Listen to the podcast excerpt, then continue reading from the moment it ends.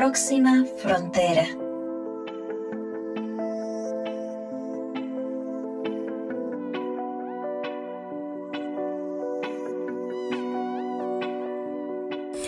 Hola, hola, ¿cómo están? Yo soy Carla Chávez Brenes y esta es un episodio más de Próxima Frontera. En nuestra temporada, la mitad de la mitad, dedicada a explorar el concepto de decrecimiento y muchos temas que orbitan a su alrededor. Para mí es un gran gusto presentarles al invitado que me acompañará en este episodio. Él se llama Thomas Legrand. Aunque es francés de nacimiento, tiene una fuerte relación y muchos vínculos con Latinoamérica. De hecho, está casado con una costarricense y además compartió mucho de su tiempo en México con chamanes y también exploró el camino de los budistas para poder hacer un entretejido entre esto del ser, del tener, del hacer y darnos una visión realmente muy fresca y muy apropiada para este momento histórico. Él es el autor del libro La política del ser. Hola Tomás, bienvenido, muchas gracias por conectarte con nosotros en Próxima Frontera. Hola Carla, muchas gracias por invitarme, un placer. Has combinado, Tomás, la visión espiritual aplicada eh, a la evolución de la sociedad, una nueva forma de organizarse. Has tenido contacto, como decía, con diferentes corrientes de la espiritualidad pero eso te ha hecho conectar también con la naturaleza, con eh, el origen, con la madre, eh, y cómo eso puede vincularse a algo que parece muy ajeno, que es la política pública. ¿Podrías contarnos brevemente cómo fue ese, ese camino? Sí, claro, Carla. Ah, bueno, yo creo que empezó realmente mi camino espiritual cuando tenía 22, 23 años. Estaba en México de estudiante y encontré a diferentes chamanes y pude reconocer inmediatamente que un camino espiritual y que es lo que yo buscaba. Y eso fue para mí una, una reconexión a, la Madre Tierra, que fue muy importante como, como vínculo de reconectar a mí, a mismo también y de allí me, me cambió realmente, me cambió la vida. Yo reprioricé mi vida con mi camino eh, espiritual al centro y también con eh, la voluntad de estar en, en, un camino de servicio. Y entonces empecé, cambié, regresé para acabar mi, mi maestría en Francia, cambié los cursos para graduarme con una, una un enfoque más en el desarrollo internacional y empecé a trabajar en el sector de microfinanzas en México. regresé a México para aprender de, de estos chamanes, de esta tradición. Y, pero sobre todo quería, em, quería trabajar para la Madre Tierra, entonces en algún momento hice un doctorado en economía ecológica eh, que me llevó a Costa Rica para estudiar el programa de pago por servicios ambientales en Costa Rica. Y me sorprendía que no había eh, pues nada esta discusión no estaba muy presente en la política, en los medios de comunicación, incluyendo en la academia. Y entonces en 2012 empecé a, recibir como una visión de, escribir un libro ah, sobre espiritualidad, y desarrollo y que me tomó, que era al principio un libro colectivo, pero no logré juntar el equipo para eso y decidí al final escribirlo yo mismo, me tomó 10 años y se llama Politics of Being, Política del Ser, sabiduría y ciencia para un nuevo paradigma de desarrollo, ¿no? Wisdom and Science for a New Development. Y uh, me daba cuenta que uh, nunca había realmente espacio para ir a las raíces profundas de la crisis múltiple que estamos experimentando experimentando.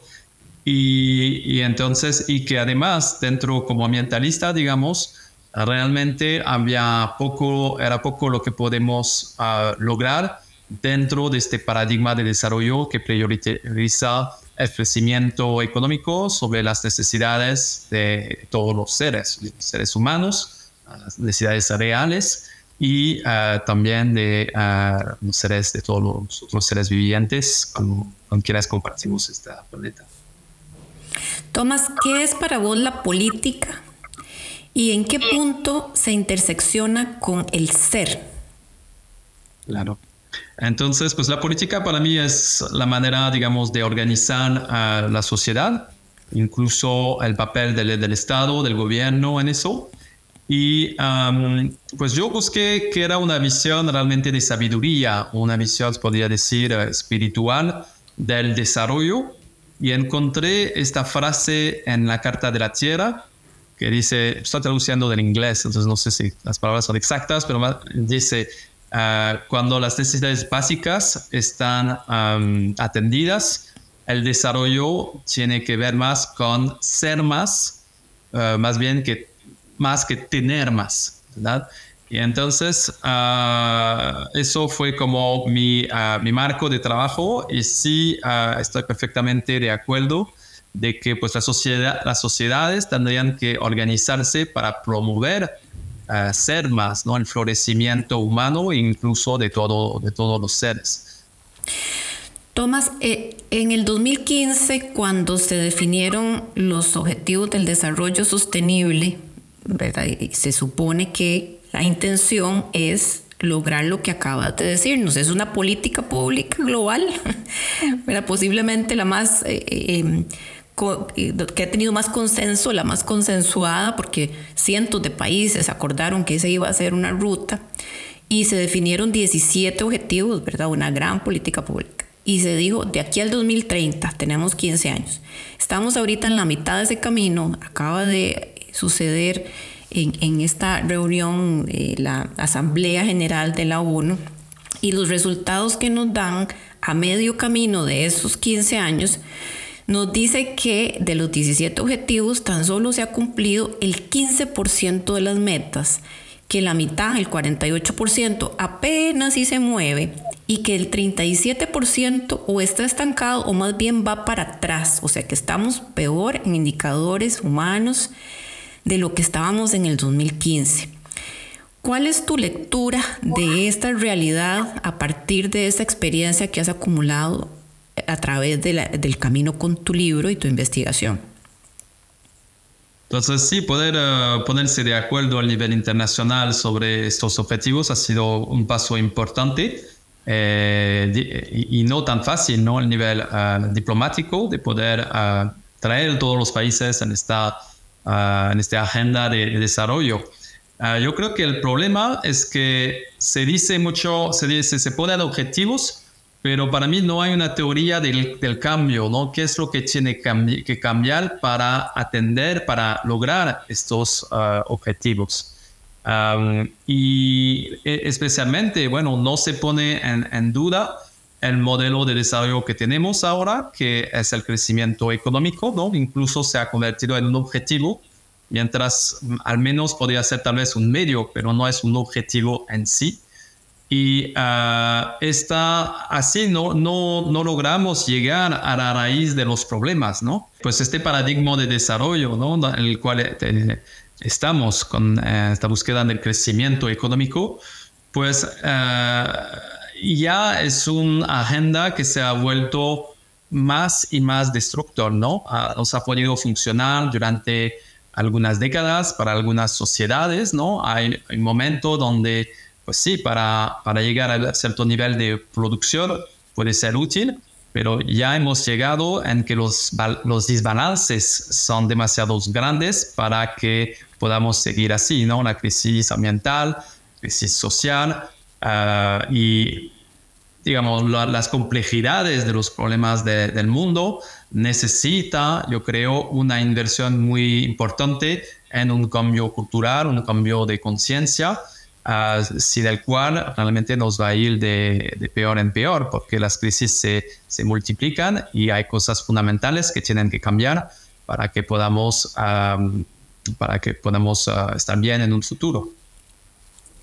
Eso que acabas de decir del cambio de conciencia también estuvo presente en el informe del panel intergubernamental de cambio climático, el famoso IPCC del 2023, que nos decía eh, desde los científicos frases que eran extrañas de leer desde los científicos, ¿verdad? Diciendo hay que cambiar el estilo de vida, hay que eh, definir cuál es el punto de saciedad, del umbral donde ya hemos logrado cierto crecimiento y de a partir de ahí empezar una mejor redistribución. Dicho eso por los científicos, es un poco la experiencia tuya de cómo se pueden poner en la misma mesa saberes ancestrales, política pública, teorías económicas, ¿verdad? Que no son eh, separadas, sino que más bien necesitamos integrarlas. En tu libro, La política del ser, hay un abordaje alineado a estas teorías de, ok, paremos y cambiemos un poco el ritmo del juego. Quisiera detenerme en tres áreas que, que de, las, todas las que planteas que van desde la familia y desde, digamos, el ámbito más individual hasta lo más colectivo, quisiera pasar por tres porque tienen mucho que ver con decisiones que en nuestro país y en nuestra región se están tomando y que realmente hemos visto indicadores muy negativos respecto de estos tres temas en particular. Y entonces te voy a pedir que hagamos un recorrido por estas tres áreas, que son el trabajo y las organizaciones, la educación, la alimentación y la agricultura. Entonces, em, hablemos de tu visión y de cómo lo planteas en el libro de una nueva forma de organización y trabajo, donde, contrario a la tendencia de que trabajemos más y produzcamos más y seamos más, cada vez más eficientes y, extraigamos más recursos, eh, más bien la evidencia de el bienestar es trabajemos menos, trabajemos mejor. Contanos de trabajo y organizaciones. Sí, gracias Carla. Pues diría por eso el problema hay que, hay que entender los que nos mantiene en este sistema, ¿no? Y yo creo que lo que nos mantiene en el sistema de siempre producir más es también ah, que hemos organizado las relaciones entre los países como una competencia económica, ¿no? Y yo creo que eso es la... Ah, más grande barrera a que se pueda ah, pues lograr mucho a nivel social, ambiental, incluso, por ejemplo, trabajar menos. Ah, pero esta, eh, está la amenaza de ya no ser tan competitivo en el mercado internacional. Entonces, para mí, una gran barrera sistémica es esto de la, de la globalización económica. Yo creo que hay que regresar a, a, a una a, menos comercio internacional, lo cual también puede ser más sostenible y más resiliente. entonces, habiendo dicho eso, yo creo que lo que planteo en el libro es que realmente eh, el ser se relaciona con la, la, motivación intrínseca, ¿no? Al trabajar, ¿no? Y yo la, creo que es, es parte, digo, como ser humano, saludables, yo diría, tenemos una necesidad ah, auténtica para ah, contribuir a la sociedad y para ah, pues expresarnos a través del trabajo. Yo creo que el, trabajo, las organizaciones deberían el lugar que nos permita eso, ¿verdad? Eh, y vemos que hay, muchos, la, hay muchas empresas que se desempeñan muy bien y que están basadas en valores. Entonces vemos que uh, ponen los valores humanos realmente al, al, centro de la cultura organizacional. Es una estrategia que ha mostrado bastante éxito. Y también hay uh, modelos de organización. En el libro hablo, por ejemplo, de las uh, organizaciones teal en inglés. No, no sé exactamente qué color sería, cómo se traduciría en en turquesa, creo que tal vez en, ah, en español, ¿verdad?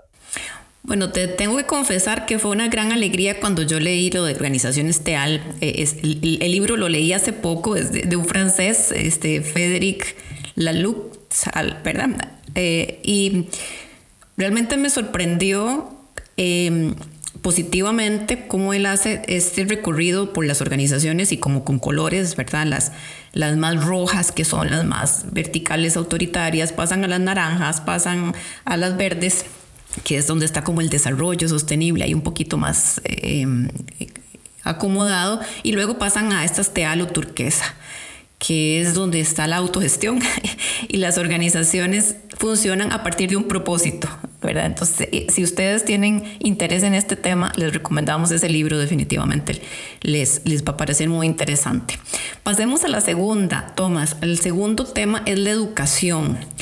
En Costa Rica, particularmente, acabamos de pasar como por un sisma que realmente era un secreto a voces, ¿verdad? Era como un elefante en la habitación, sabiendo que hemos tenido varios años de resultados muy malos en educación. Se le llama como el apagón educativo que viene desde antes de la pandemia, pero los resultados que vimos este año son bastante espeluznantes porque hay deficiencias desde lo más básico, ¿verdad? Desde la lectoescritura. Y si no sabes pues leer y escribir, ¿cómo vas luego a seguir adelante con el proceso educativo? Eh, la educación la planteas como, bueno, dejar de llenar cerebros con conocimientos y darle propósito, otra vez la palabra propósito, a un sistema educativo que despierte la conciencia y que prepare seres humanos más, más integrales o capaces de entenderse desde una realidad más, más del ser y no del tener, o no, no, no fijar la educación como un entrenamiento para el futuro trabajo de nuestros niños. Eh, háblanos de cómo planteas el abordaje de la educación. Lo que necesitamos ahora es una educación para ser, ¿no? Y es una educación que permite a la persona desarrollarse de manera integral eh, a partir de su propio interés, de su propia búsqueda. Cada uno de nosotros viene a la Tierra con una, una búsqueda propia y eso es lo que hay que eh, despertar y, nutrir y al mismo momento ah, pues poder desarrollarse como una persona sana con cualidades humanas, ¿no? Y veo que muchas de las de los nuevos enfoques educativos ah, exitosos ah, realmente se enfocan en esta dirección, ¿no? Está la educación positiva, donde pues se trabaja la, capacidad de la persona para ser resiliente, para ser eh, una persona feliz. Eh, la, idea de que los currículums son eh, más y más personalizados, que se puede aprender de manera cooperativa, mientras las aulas de, escuelas han sido lugares muchas veces donde aprendemos la competición, ¿no? Eh, se puede, al contrario, a enfoques de aprendizaje que son cooperativos, que funcionan muy bien, uh, que podamos también um, tener ejes transversales en la educación, ¿no? porque pues hemos aprendido a ver el mundo de manera muy segmentada, ¿no? Cada disciplina se, no se comunica con la otra. Al contrario, los aprendizajes transversales permiten de conectar diferentes tipos de conocimientos para atender a, un problema, una pregunta. Y eso pues es la base del desarrollo de un pensamiento más sistémico, que es lo que, que, necesitamos. La otra parte es también cambiar un poco el perfil y el posicionamiento de estos profesores y maestros. Y pues podemos cambiar la forma de, de reclutarlos, de lo que esperamos de ellos y también de incluso ¿no? su estatus, ¿no? los que tienen muy buenos resultados, por ejemplo, todos los enfoques que decía se encuentran en el modelo finlandés, por ejemplo, que muchas veces se, se pone como ejemplo de un modelo educativo. Ellos pagan muy bien a los profesores, los maestros. Es un, uh, es un trabajo que está muy bien posicionado en la sociedad y hay mucha gente que entonces quieren ser uh, maestros y profesores por eso. Pasemos a la tercera parte de muchas de las que abordas en el libro, la política del ser, y tiene que ver con la alimentación y la agricultura, una agenda para la acción respecto a nuestra comida. Eh, planteas que comer es un acto sagrado a través del cual nos renovamos y nos conectamos con la madre tierra y que hay muchísimo trabajo de muchas personas detrás de cada cosa que nos llevamos nosotros desde la mesa a nuestra boca. Tiene que ver también con la salud del planeta, con la salud de las personas. Eh, vamos a ampliar un, acerca de alimentación y agricultura, Tomás. Claro, y de hecho yo trabajo con una iniciativa del Programa de Naciones Unidas para el Desarrollo que se llama la Iniciativa para Sistemas Alimenticios Conscientes. y está enfocada sobre el papel del desarrollo interior para la transición de esos sistemas alimenticios agrícolas. ¿no? Ah, y digamos, de manera general, la agricultura regenerativa o, agro, la agroecología, que se puede decir es el nuevo paradigma en la, en la agricultura, pues uh, es un ejemplo de este cambio de, de, conciencia en el cual queremos trabajar con la naturaleza y no en contra de la naturaleza, como en el modelo de agricultura industrial. Al mismo momento, uh, es, es un, tiene una visión mucho más sistémica, ¿no? no se trata nada más de producir, esto, hay que ver también los resultados en términos de salud, en términos de medio ambiente, hay que reconocer esta multifuncionalidad de la agricultura. Entonces, es una manera de pensar que está más, digamos, evolucionada, más compleja. si, me, si, me, voy al otro lado de la cadena productiva y que veo en uh, los consumidores, también podemos ver que uh, la salud mental, incluso la salud física, también uh, pues va con una alimentación sana. Y vemos que hay, técnicas, por ejemplo, como prácticas como el eh, comer en plena conciencia, se ha mostrado resultados interesantes eh, para, para solucionar problemas de, eh, en, la relación de uno con la comida y fomentar dietas que son más saludables y también más sostenibles. Entonces, ahí, mismo, de la misma manera que vimos con los agricultores, también para los consumidores, digo, hay una manera de ser que es natural, que es balanceada y que, y que es buena para uno y que es bueno para el planeta. Entonces ese es este, este camino que tenemos que, que redescubrir. Bueno, en el caso de los agricultores, así como en el de los maestros, son profesiones que no han sido, más bien que han perdido valor en el transcurso de los tiempos y tenemos que darle vuelta a esa tendencia. Yo no sé quiénes de los que nos escuchan han tratado de sembrar sus propios alimentos, han cosechado, tienen su huerta o comen de lo que siembran, pero es dificilísimo sembrar comida y tener éxito y, depender de lo que uno siembra o de lo que siembra, de lo que siembra alguien cerca localmente es muy difícil porque estamos acostumbrados a agriculturas monocultivos, al uso de muchos agroquímicos, a, procesos que hacen que, que se eh, industrialice al máximo eh, los alimentos y volver a lo natural y volver a la huerta de tu patio o de tu balcón, si tienes poco espacio, realmente es muy difícil, ¿verdad? Si realmente todos nos pusiéramos esa tarea de ser un poquito agricultores y agricultoras en nuestra vida, definitivamente el problema del desperdicio de alimentos disminuiría muchísimo y ese tercio de la comida que ahora se va a la basura, cambiaría. Cuando uno sabe lo que cuestan las cosas, pues tiene un abordaje distinto. Y ahí está exactamente lo que menciona Tomás de la conciencia. Yo estoy eh, ahorita cuidando unas gallinas para poder tener mis propios huevos frescos. Y tengo que cuidarlas durante seis meses, que estén saludables y que sobrevivan bien para que hasta dentro de seis meses me van a dar mis huevitos. Yo estoy esperando con mucha ilusión tomar esos huevos y cuando esas gallinitas pongan esos huevos van a ser realmente huevos de oro para mí y no me atrevería jamás a desperdiciar un huevo sabiendo lo que costó llegar hasta ese punto. Entonces es nuevamente el principio de la reconexión, ¿verdad? De dónde vienen las cosas, de dónde venimos nosotros, cuál es nuestra relación con la madre naturaleza y cómo se han ido interponiendo entre nosotros dos, naturaleza y seres humanos, cada vez más barreras y obstáculos que nos han separado y que por eso ahora pues perdemos esa memoria y esa conciencia. Después de invertir todos estos años escribiendo un libro, que es una gran eh, conquista, escribir un libro, publicarlo y así comunicarlo, compartirlo, ponerlo en el común, socializarlo, ¿qué es lo más importante que has aprendido cuando ya pusiste a este hijo tuyo eh, eh, en las manos de otras personas? Ah, pues tal vez que nada más es el principio, aunque me tomó 10 años para escribir este libro Ah, que es bastante uh, fundacional, creo, para esta, esta reflexión, eh, reconocido como, como tal, pues Sí, me aprendió que realmente es, es el principio.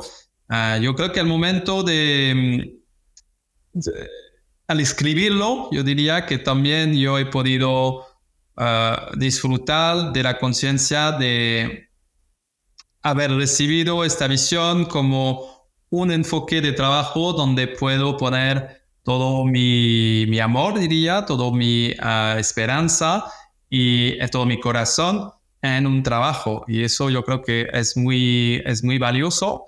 Ah, yo creo que es, uh, es mi camino y poder uh, trabajar en eso desde este, esta perspectiva es muy nutridor y ojalá cada uno de nosotros pueda encontrar su manera de, de contribuir de una manera que, que reconecta con su corazón, con sus deseos profundos y que y que hace buen uso ¿no? de, sus, uh, de sus capacidades. ¿no? Yo creo que cada uno venimos con algo para hacer en este mundo y yo estoy muy feliz de uh, cuando escribía este libro pensaba, decía mi esposa, ¿no? cada vez que se me hacían más claras las cosas, uh, le decían, yo, no entiendo por qué nadie ha escrito este libro, que me parecía muy, muy importante plantear nuestro modelo de desarrollo, de pensar, ¿no? que sería una visión de sabiduría eh, usando lo que se ha escrito en el pasado, ¿no?